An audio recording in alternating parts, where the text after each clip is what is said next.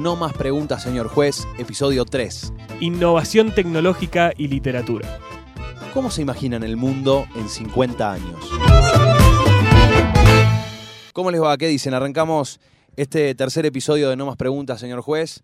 Antes que nada queremos, eh, yo estoy re contento, tenemos, no vamos a revelar el número de reproducciones, No, no, no, no. Va a ser pero eh, sí sorpresa. está, eh, Está en los parámetros que lo pensamos. sí, eh, está, que lo pensamos. está cumpliendo las Eh, expectativas. Está cumpliendo las expectativas y es gracias a todos ustedes. No, porque si le decimos el número real se van a redeprimir. No, y no, nosotros también. Exacto, pero, es, eh, es un agradecimiento esto en realidad. Porque es gracias a todos ustedes, a vos, a vos, a vos y a vos también. Y vos que estás te ahí estás escuchando. escondiendo. Y vos que estás bajándole el volumen despacito, Te vos estoy también. viendo. Te estoy viendo y te agradezco.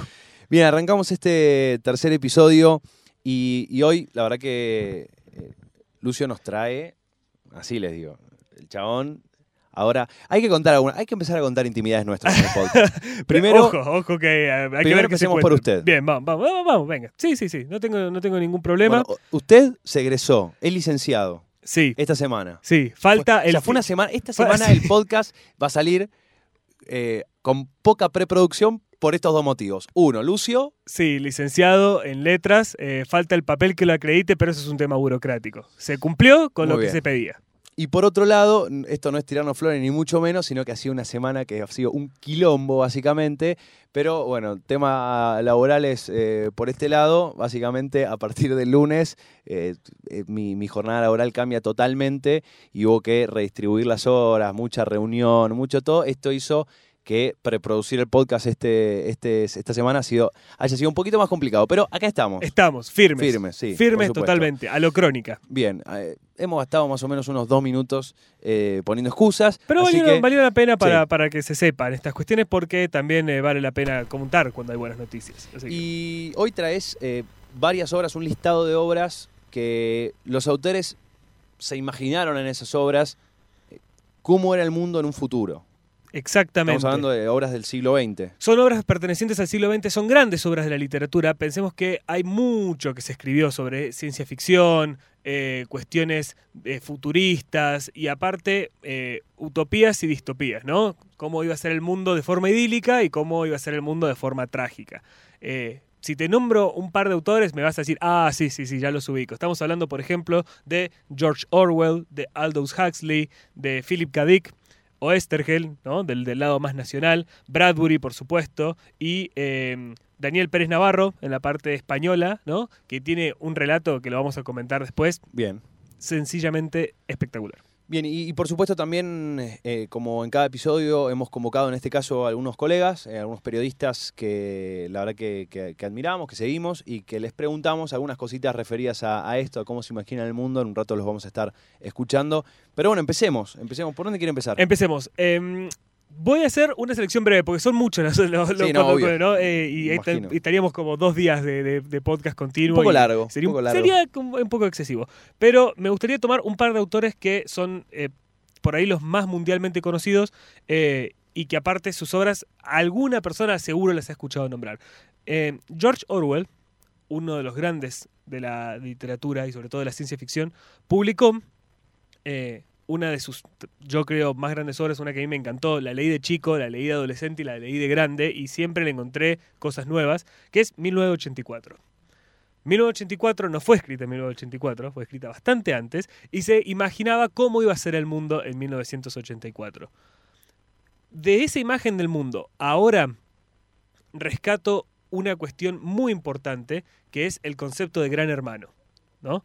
El concepto de gran hermano en cuestión de vigilancia, de estar constantemente observados, de eh, cámaras, televisores, pantallas, algo que de hecho hemos hablado nosotros quizá en, en diferentes comentarios, el tema de reconocimiento facial ahora, por ejemplo. O básicamente eh, vivir la vida como un reality, véase acá Instagram. Exactamente, exactamente. En esta obra de Orwell, el Gran Hermano es esta entidad que te tiene bajo constante vigilancia y pensemos que la obra está escrita en 1949, o sea, mucho tiempo antes. ¿no? 35 años antes. Sí. Y bueno, esta idea de estar totalmente vigilado, en este caso era por, eh, por terceros, ¿no? Nosotros lo hemos transformado en algo que nosotros mismos hacemos.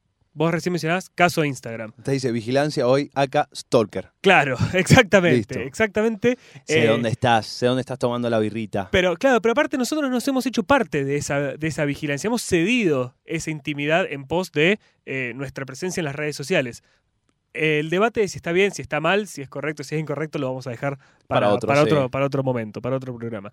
Lo interesante es que ese presagio de Orwell no estaba tan distante tampoco, ¿no? Y de hecho, yo creo que sin la cuestión del Estado policial, por lo menos aquí en, en nuestro país, ¿no? A ese nivel, eh, sí estamos ante una mirada constante de cámaras, pantallas, monitores que registran, registran lo que hacemos y que le proporcionan al otro eh, la facultad de decirnos cuando estamos haciendo, según esa persona, algo de mala manera, ¿no? O Bueno, estamos corriendo del camino. Hay cada vez eh, una mayor huella, ¿no? Actualmente. O sea, es más fácil dejar huella y es, o, o es más difícil no dejarla, por un lado, y por otro, esto último que decía me hizo acordar a, a- a este, a este sistema de scoring social que se está empezando a ver en algunos lugares, como, como en China particularmente, y esto de eh, vigilarte y ver que estés haciendo lo que yo digo que está bien.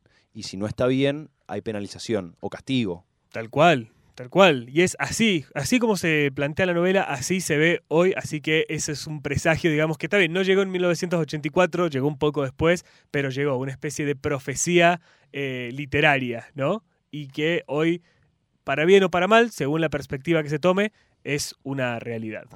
Es, eh, bueno, es interesante el tema, tema cámaras, tema vigilancia, eh, cómo eh, realmente estamos, eh, la vigilancia está llegando y eh, mucho, hay muchas organizaciones que están luchando para, en, pos de los derechos de los ciudadanos, principalmente por, una cuestión de, libertad, una cuestión de sentirse que uno puede caminar por la calle sin ser observado permanentemente, por una cuestión de también, pero lo que quería decir es, hoy mucho la vigilancia se ha enmarcado o justificado eh, por fines, eh, con fines de seguridad. Es decir, yo quiero que te sientas más seguro, así que te voy a vigilar. Claro, Porque po- vos podés ser bueno, pero si vos sos malo, te estoy vigilando. claro, exactamente. Entonces hoy la seguridad o ese eje, eh, el- los estados lo están utilizando como una herramienta para justificar, o digo, un motivo en la seguridad para justificar, o la inseguridad,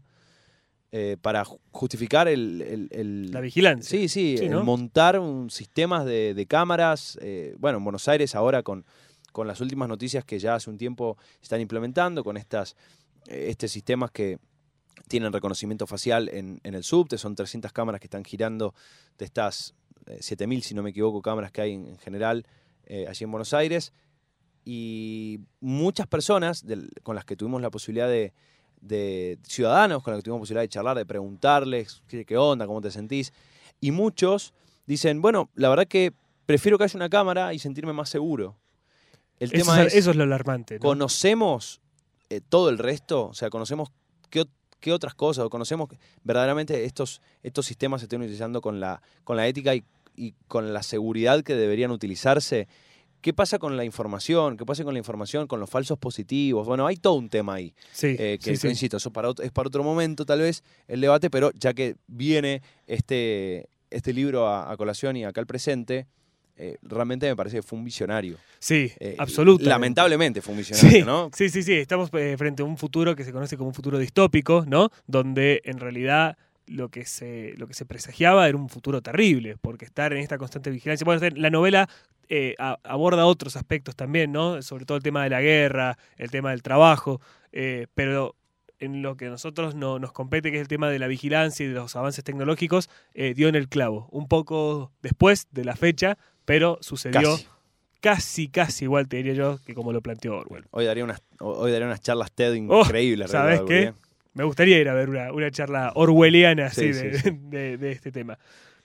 Le voy a nombrar otra obra Ok, que aparte ahora ha como resurgido porque eh, salió la película, la, se- la secuela de la primera película. Estoy hablando de el título original de la obra que es Sueñan los androides con ovejas electrónicas. Este es el título, es de Philip K. Dick y se conoce más comúnmente como Blade Runner. bien. ¿no? Blade Sí, Runner hace muy poquito eh, salió. hace muy poco se estrenó la segunda parte de, eh, de la película, porque hasta donde yo tengo entendido no hay segunda parte de la novela, sino que esta solamente fue una secuela de la película.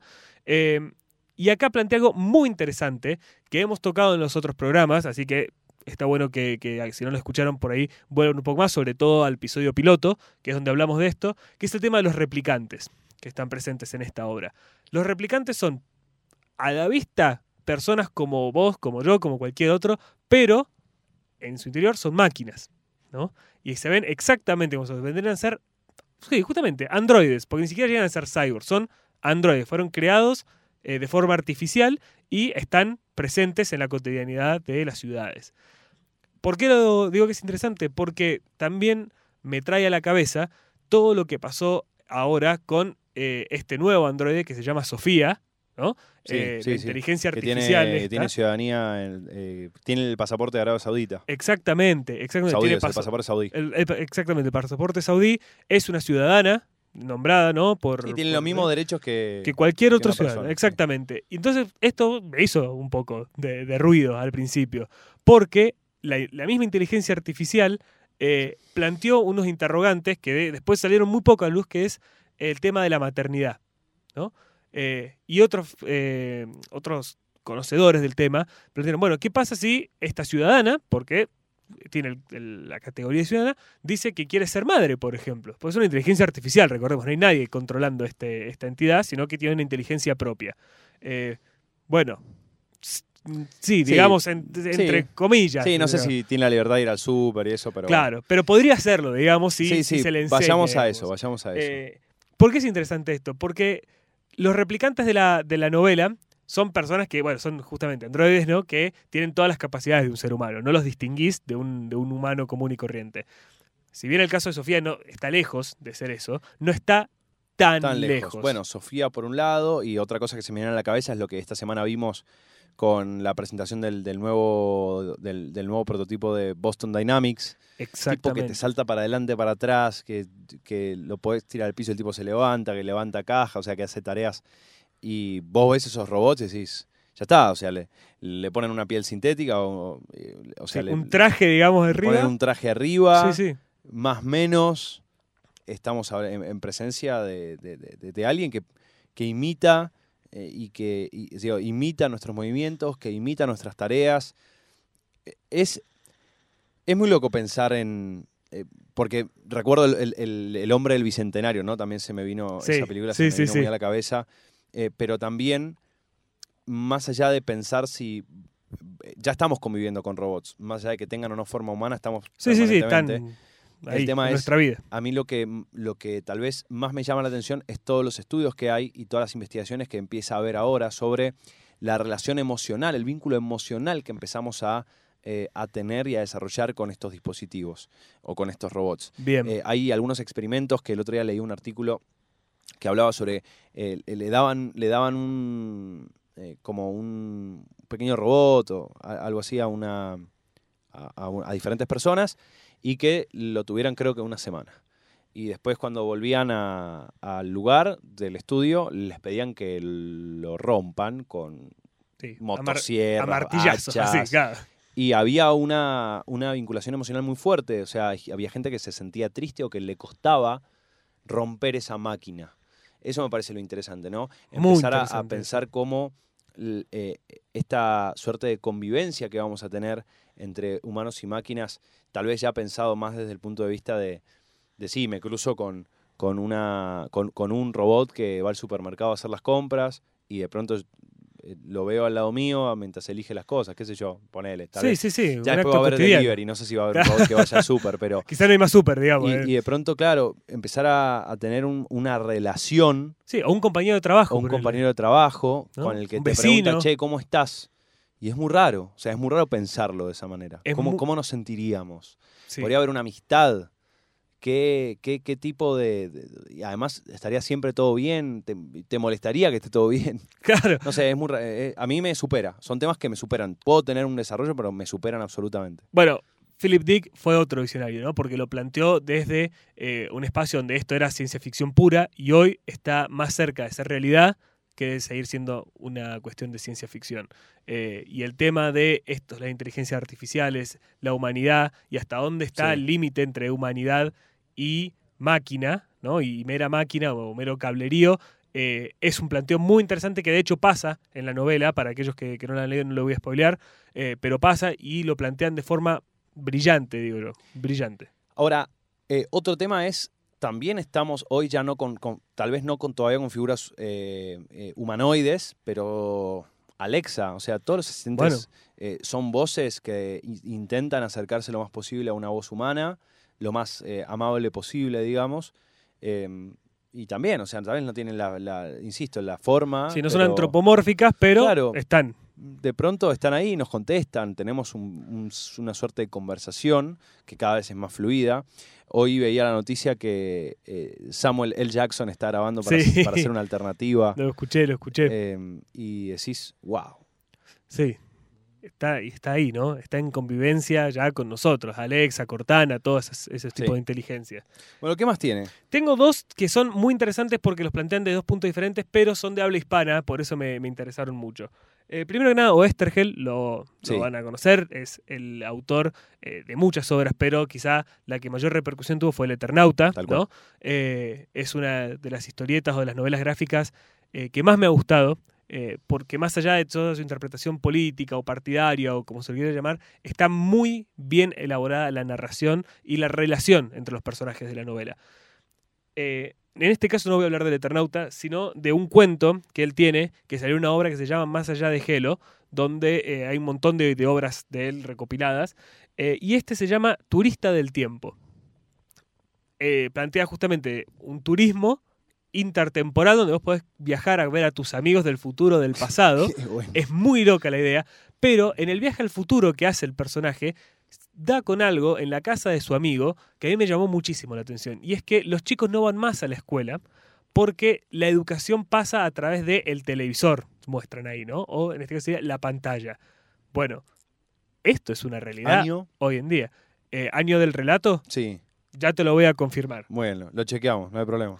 Pero lo interesante es justamente, es, es de los 70, o sea, Sí, de, de, de sí, sí, de los 70, los 60, y... eh, Bueno, o sea, digo, ya había una importante presencia de pantallas, obviamente ni, a- ni en comparación, o sea, a un nivel muy distante a lo, que- la cantidad de pantallas, más allá de hablar de televisores, de pantallas en general, de lo que hay hoy. O Exactamente. sea, indiscutible. Bien, el relato eh, cuenta que lo ven en la, en la televisión, digamos, la- las clases se toman por televisión, pero si vos te fijas hoy, todas las plataformas educativas de streaming que hay, a ver, no quiero decir reemplazan totalmente, porque no es así, pero Son un importante complemento. son, exactamente, son un importante complemento al sistema educativo y hay muchos padres y también muchos profesionales de la educación que empiezan a recurrir cada vez más a eso. Yo he visto un Sí. montón de canales de profesores que dan sus Sí, clases sí, los en YouTube, edutubers, por ejemplo. Exactamente, exactamente. Eso es otra cuestión que era impensada, década del 70, eh, y que hoy es una realidad, porque lo ves. Sí, sí, tal cual. Es, eh, bueno,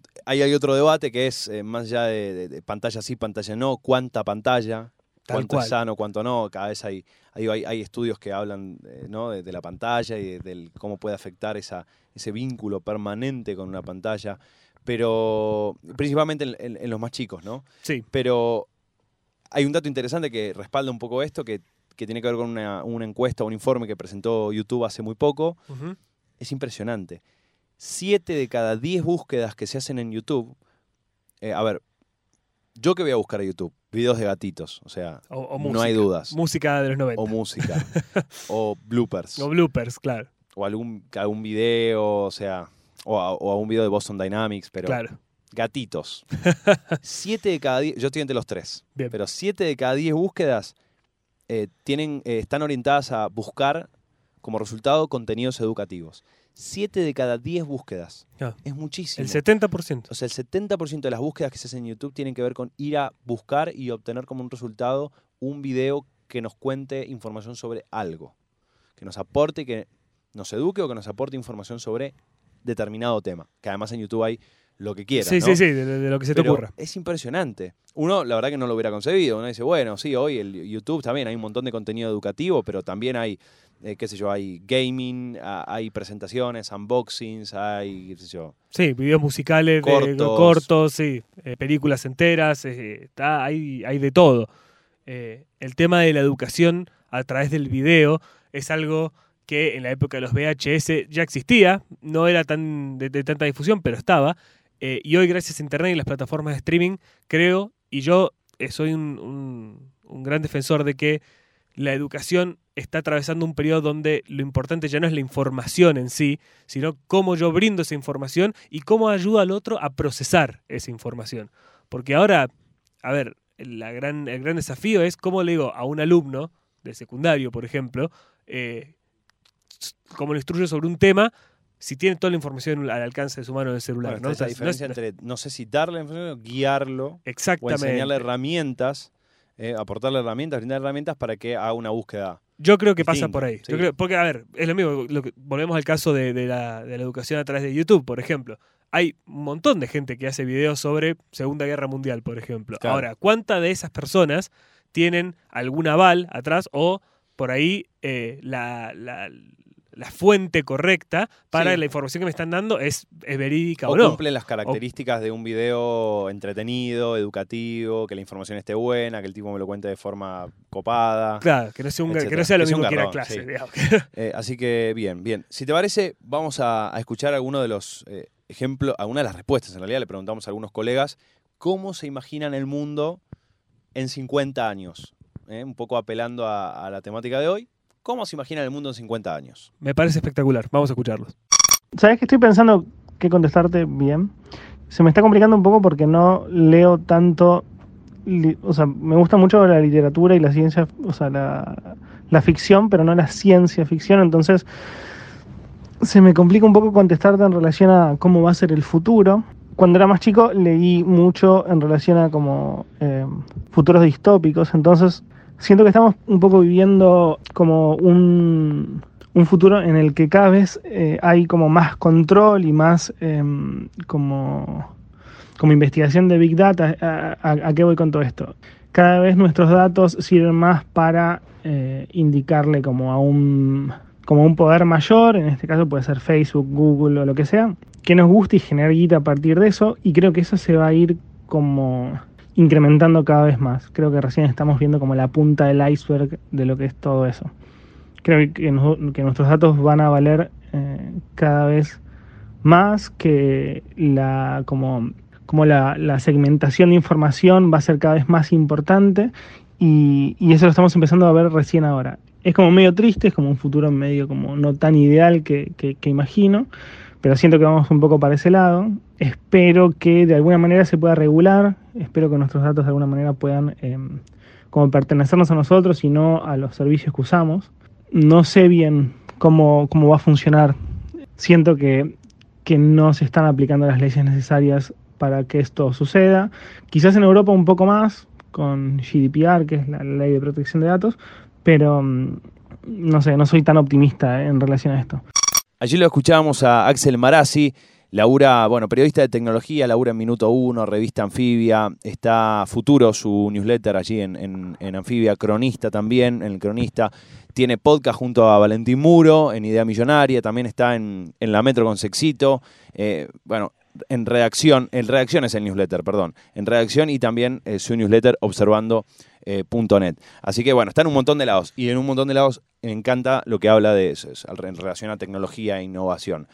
Y la verdad es que es, cierto, si tenemos que pensar en, el mundo se nos está acercando visiblemente, no flashear a 50 años, sino ahora, es Sí, cierto. eh, hay- más inmediato. Sí, sí, tema datos, tema control, tema vigilancia es, eh, es- es un gran tema y creo que como, como sociedad eh, tenemos que empezar a tener más estímulos para eh, empezar a, a educarnos más y a conocer más sobre esto y empezar a actuar, básicamente. Sí, ¿no? A ver qué es lo que estamos dejando ahí tras nuestro, nuestro paso por las redes y por internet y por todos los otros medios a los que solemos explorar, eh, que no somos conscientes del todo, me parece, de, eso. Y creo que a futuro puede llegar a afectarnos de manera no del todo positiva, quizá. Bien, también le consultamos eh, entre los invitados de- del capítulo de hoy a Irina Sternik, también periodista. Bueno, hoy hemos entrevistado a tres periodistas, eh, lo hemos preguntado esto a tres periodistas. Eh, Irina labura en Pasaron Cosas también, en Radio con Voz, eh, da capacitaciones en redacciones 4G, oficios y redes, es parte de una de las Clementinas, un gran grupo de, mujeres periodistas de tecnología, y además tiene su sitio lado B.net, que es súper recomendado para, para leer. Esto es lo que nos decía Irina.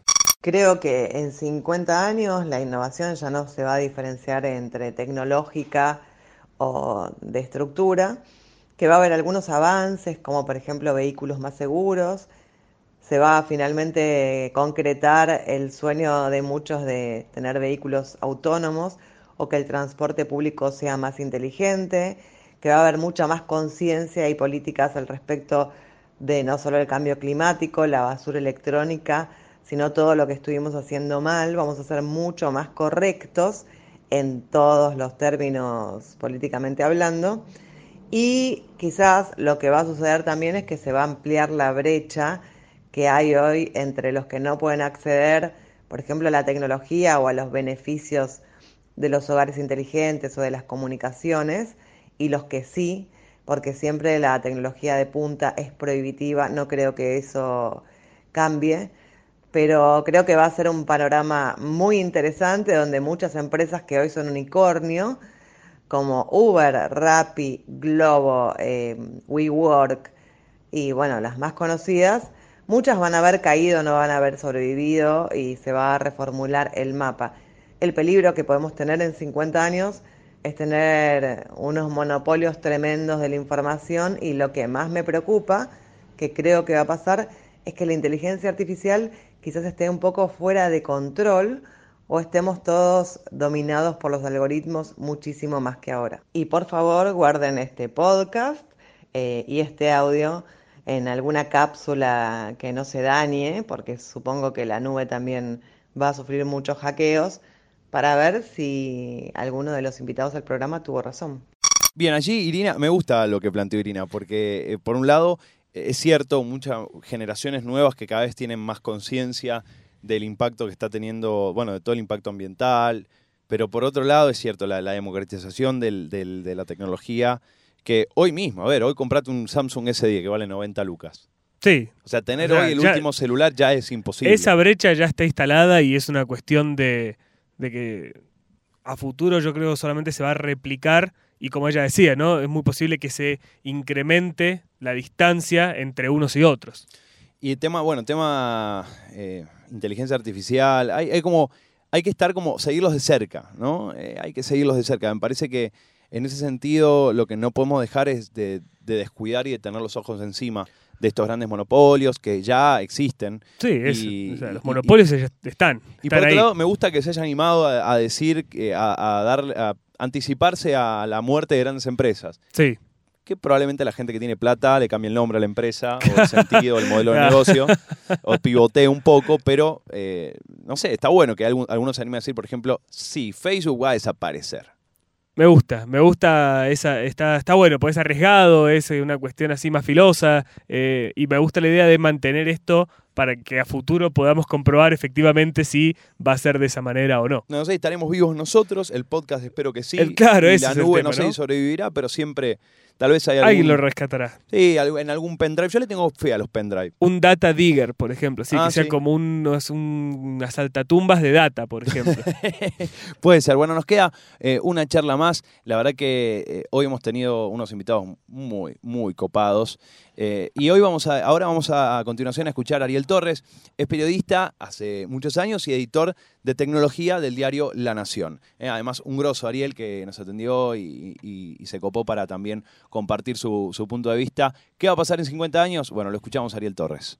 Gracias por llamarme y hacerme esta consulta, aunque te digo que es una consulta bastante compleja. ¿Cómo me imagino el mundo de acá 50 años?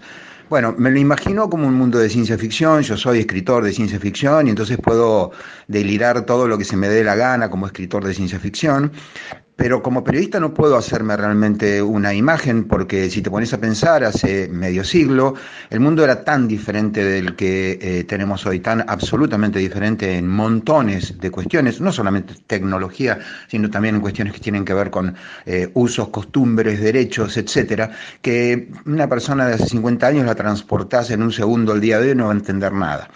Em, pero como, como hay ciertos frentes abiertos, sí creo que se pueden enumerar y imaginar que de ahí va a surgir esa imagen un mundo que hoy yo no te puedo anticipar, insisto. Por un lado, por supuesto, las computadoras, formas de computación que hoy todavía están en, el tablero de diseño, como la computación cuántica, eh, pero también la genética, por ejemplo, y la genética cruzada a su vez con las eh, nuevas tecnologías.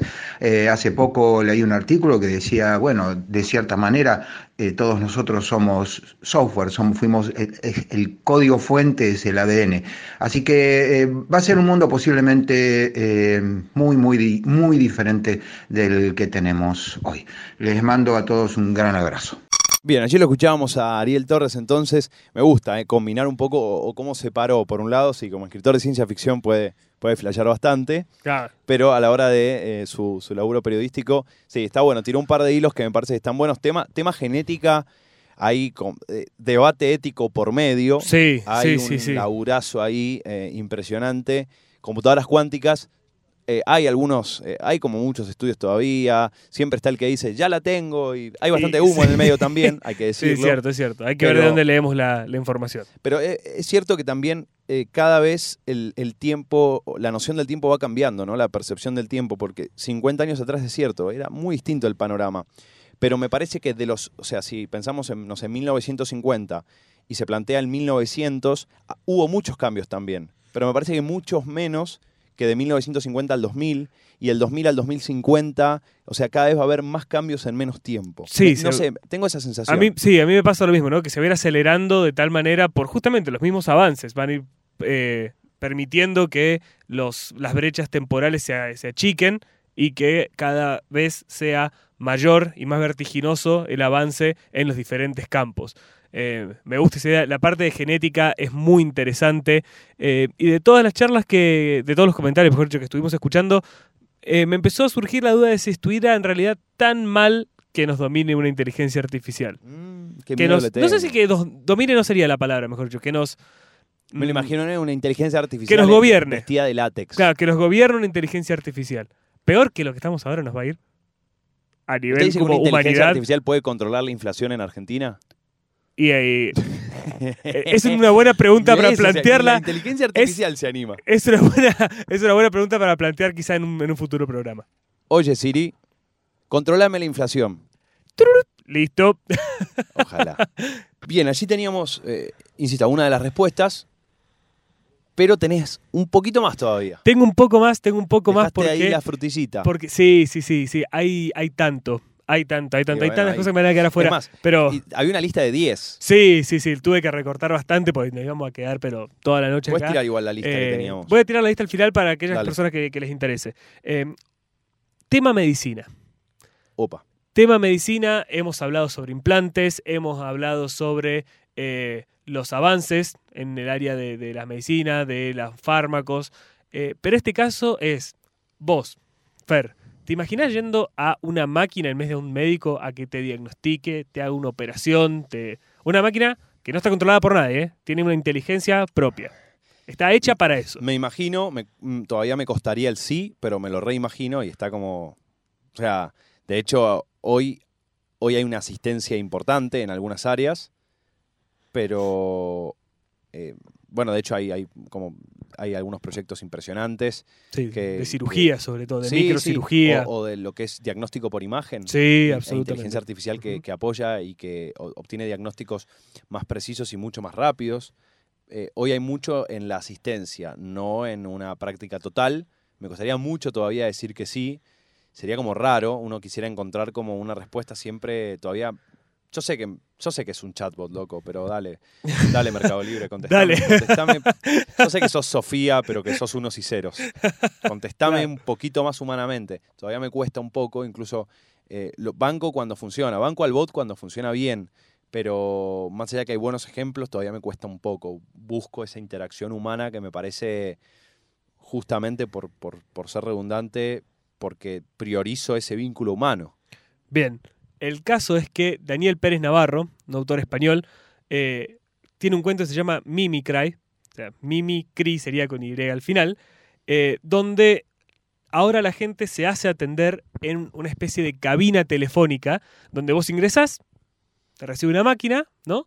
Eh, que te diagnostica y te opera en ese momento. Y vos salís así, sea cual sea la operación, salís caminando directamente como si tuvieses un servicio común y corriente. Están en las calles, ¿no? Como, eh, como si fueran cabinas telefónicas, te decía. Pero, ¿cuál es el tema acá?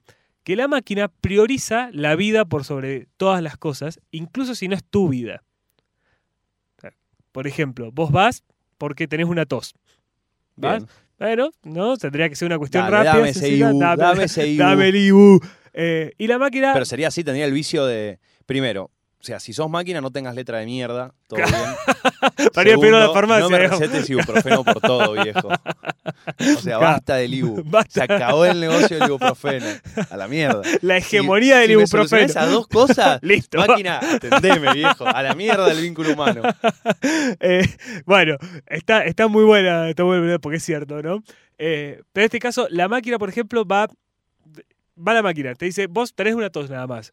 Pero mi máquina hermana me está diciendo que a tres cuadras hay una persona que necesita un trasplante de riñón, por ejemplo. Apa, y vos sos compatible con ese riñón, con, ese, con, ese- con esa persona. No. Entonces, Pero tengo una tos nada más, viejo. Bueno, Es pero- una tos. Entonces, esa, esa es el interrogante que plantea el relato. Está muy bueno, está en versión audio, lo recomiendo. Eh, la gente de Noviembre Nocturno lo hace en formato de, de audiocuento y es Audiobook, sí. sensacional. Eh, es un relato muy breve, 15 minutos dura nada más.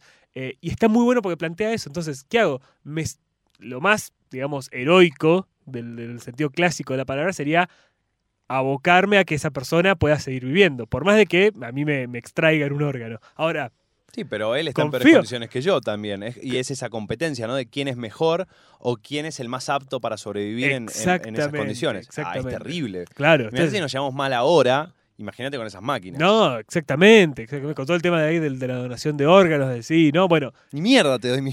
nada, nada, a las con la No máquina. tengo nada. Eh, es muy interesante el planteo y eh, si bien hoy no tenemos eh, máquinas como cabinas telefónicas que nos pueden operar en la calle, sí hay mucha, como decías, influencia de la tecnología y de las pequeñas inteligencias artificiales como ayuda de los profesionales de la salud a la hora de hacer microcirugías, diagnóstico por imágenes, que yo creo, yo lo banco mucho ese tema, lo banco mucho porque creo que está pensado para hacerte la vida mejor y no cagártela, justamente. Sí, hay unos proyectos impresionantes. Busquen en Telai, son unos, tienen un laburo impresionante en diagnóstico por imagen. Eh, también el, el otro día estuvimos charlando eh, con, con unos chicos que están, se llama ViewMind, que están desarrollando un, un- un eye tracker eh, que, que a través de justamente un dispositivo permite seguirte a la perfección eh, tu, o sea, la, la- la mirada en- definitiva Sí, sí. y a través de diferentes eh, a través de diferentes ejercicios o test la este o sea este este esta- este sistema te permite permite detectar en vos el desgaste cognitivo en qué nivel cognitivo No. estás anticipando enfermedades eh, neurológicas y ya, por ejemplo, tienen garantizado que el Alzheimer lo pueden detectar 10 años antes. Ah, eso es fascinante. Eso no lo sabía. Es una locura lo que están haciendo los chicos de, de ViewMind, es un proyecto argentino.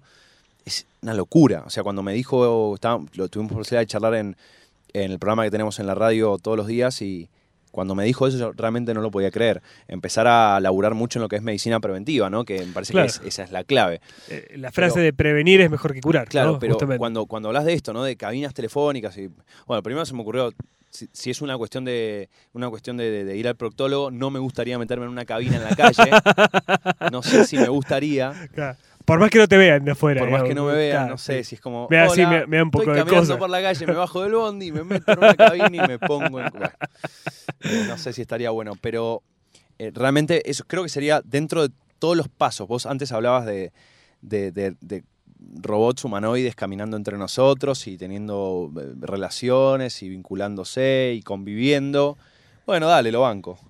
Eh, autos autónomos, dale, lo banco. Bueno, sí, mejorarle la seguridad un toque, pero lo banco. Tema salud es como algo que... Es más, más delicado. En cuanto a hacerse cargo de la totalidad, ¿no? De un tratamiento, de una decisión o quién toma la decisión.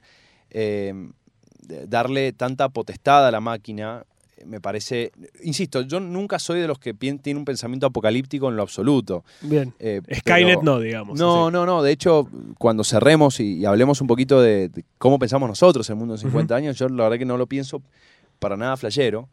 eh, pero todavía eso me da, me da, no sé si es, eh, no, es no es pánico, pero sí me da un poco de temor. O sea, me parece que hay un montón de cosas que se tienen que hablar en el medio y debates profundos y súper necesarios que hoy nos están dando en cosas más sencillas, o sea que no está pasando en cosas más sencillas o está pasando en pequeñas porciones de la sociedad o, o en organizaciones o ONGs o en especialistas que se ocupan de esos temas, como por ejemplo, no sé, la seguridad de nuestros datos, la vigilancia, como hablabas recién. Claro. Son lugares, eh, son cosas que se están hablando todavía en lugares donde la visibilidad de estas cosas, recién ahora estamos como ciudadanos empezando a hacer que nos haga ruido, qué pasa con nuestros datos.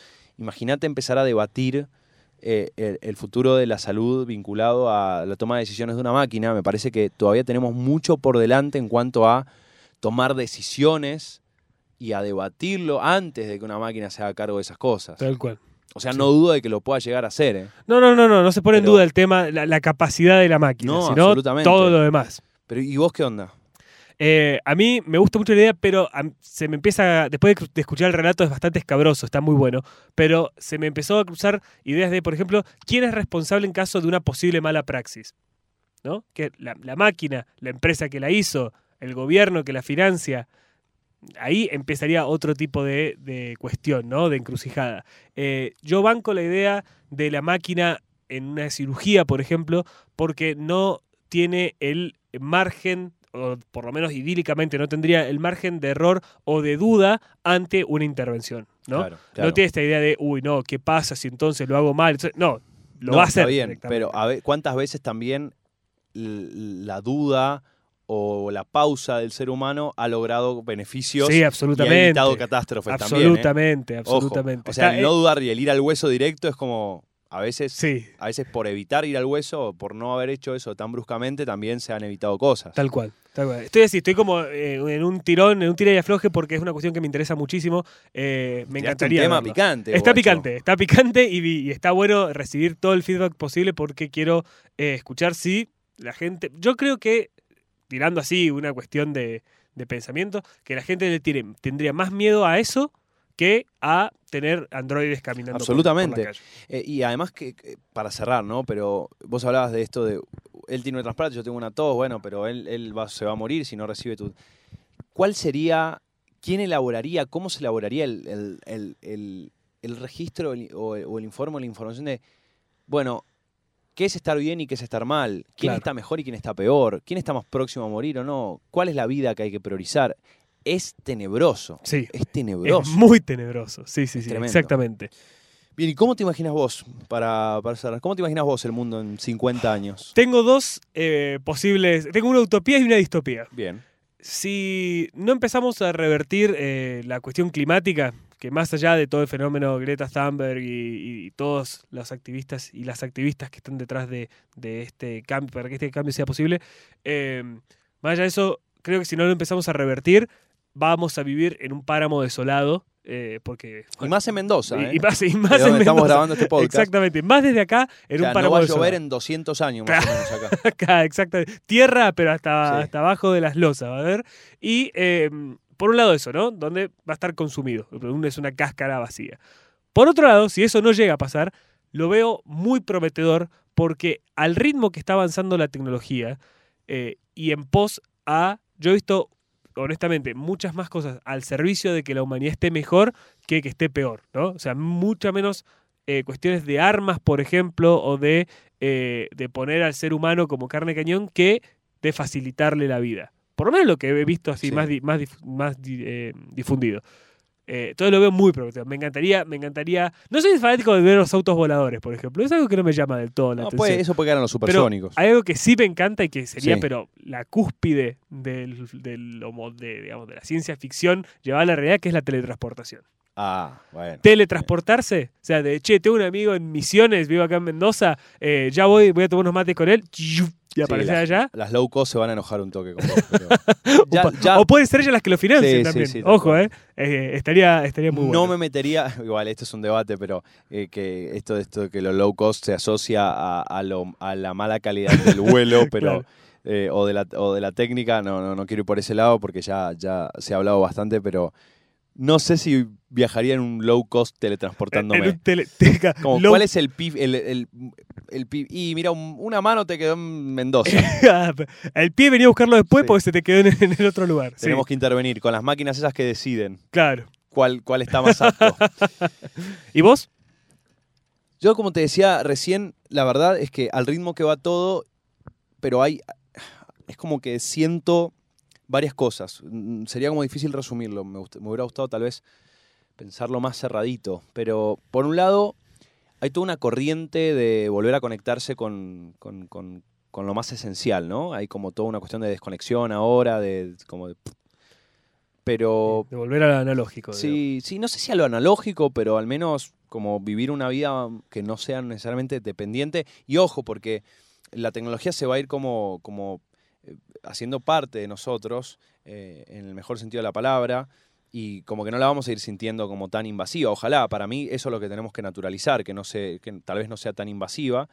No naturalizarlo al punto que no nos demos cuenta, Sí. sí naturalizarlo como al punto de que realmente no sea invasiva. Lo que decís vos coincido, me parece que es un bajón en manos de quién está esto, ¿no? El desarrollo en manos de, sí, de un chabón que posta quiere bombardear la mitad del mundo, quiere ser dueño del mundo, bueno, sí, es un bajón, pero eh, tuve la posibilidad esta semana de charlar con alguno de los chicos que hoy la está rompiendo en Argentina, en innovación, en biotecnología, Jerónimo Bucher, Mateo Salvato, Verónica Silva, son y un montón de otros pibes y pibas que Sí, vienen jóvenes, bien muy jóvenes, jóvenes que vienen laburando y que el, el único objetivo que tienen es hacer al mundo mejor. En el- y, y vos decís, eh, bueno, pero para, no, posta que quieren cambiar el mundo, Sí. posta. Y, y, y a poco lo están haciendo, ¿entendés? Sí, y de son de acá, ojo, que eso es también importante, ¿no? Son pibes de Sí, acá del, del país. tío. Entonces, en ese sentido, me imagino, por un lado, en 50 años, un, un mundo que eh, no, no soy de los que, que bardea lo- al, al cambio climático, al contrario, me parece que no, no hay que subestimarlo más.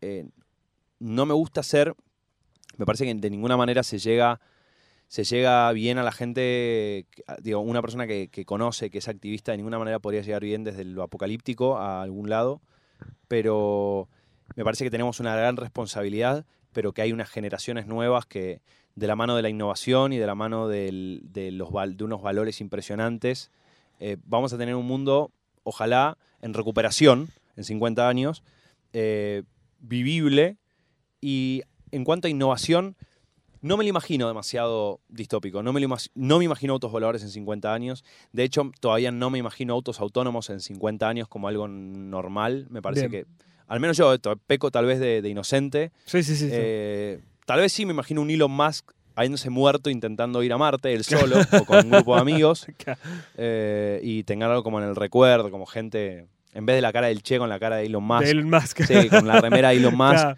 Eh, y, y, mm, y también, eh, por otro lado, lo que sí me pasa es que me parece que vamos a ir. Yo tengo una visión muy optimista. Eh, no, insisto, no inocente, pero sí optimista. Y me parece Bien. que cada vez vamos a ir como sociedad teniendo mayor conciencia y mayor compromiso también de ocuparnos de las cosas que hoy no nos estamos ocupando tanto, que tiene que ver, porque todo llegó muy rápido, de, de nuestra seguridad, de nuestra responsabilidad eh, como ciudadanos digitales. Entonces, por otro lado, no, la verdad que te- ojalá y deseo que un, un Facebook, un Google, un- sigan apoyando eh, como herramienta, sigan siendo útiles, pero no sigan dominando, o sea, no dominen. Eh, ojalá que vaya por ahí. Eh, lo mío es más un más que un cómo sería, es como más un un, anhelo. deseo. Un Sí. anhelo. está bien. Sí, sí, va por ese lado. Eh, ¿Cómo se lo imaginan ustedes? Sí, por favor. Estoy ansioso por ¿Cómo se imaginan eso. ustedes el mundo en 50 años? Tal vez mi, lo mío fue medio, medio tibio. Debo decir que fue, insisto, no es, no es excusa, pero sí, fue una semana Agotadora. Sí, sí, sí. No me da más el coco, quiero terminar la semana, pero disfrutamos mucho hacer el podcast y no queríamos suspenderlo por nada. Les agradecemos muchísimo eh, a, a- a los colegas que compartieron eh, el rato con nosotros también en este, este episodio del podcast. Nos pueden encontrar en todas las redes sociales, estamos en, en Instagram, en Twitter y en Facebook como NMPSJ, no más preguntas, eh, SJ, dije bien, sí. Sí, sí, sí, está bien. NMPSJ.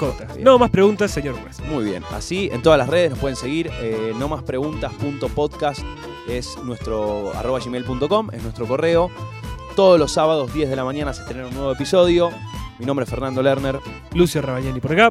No más preguntas, señor juez.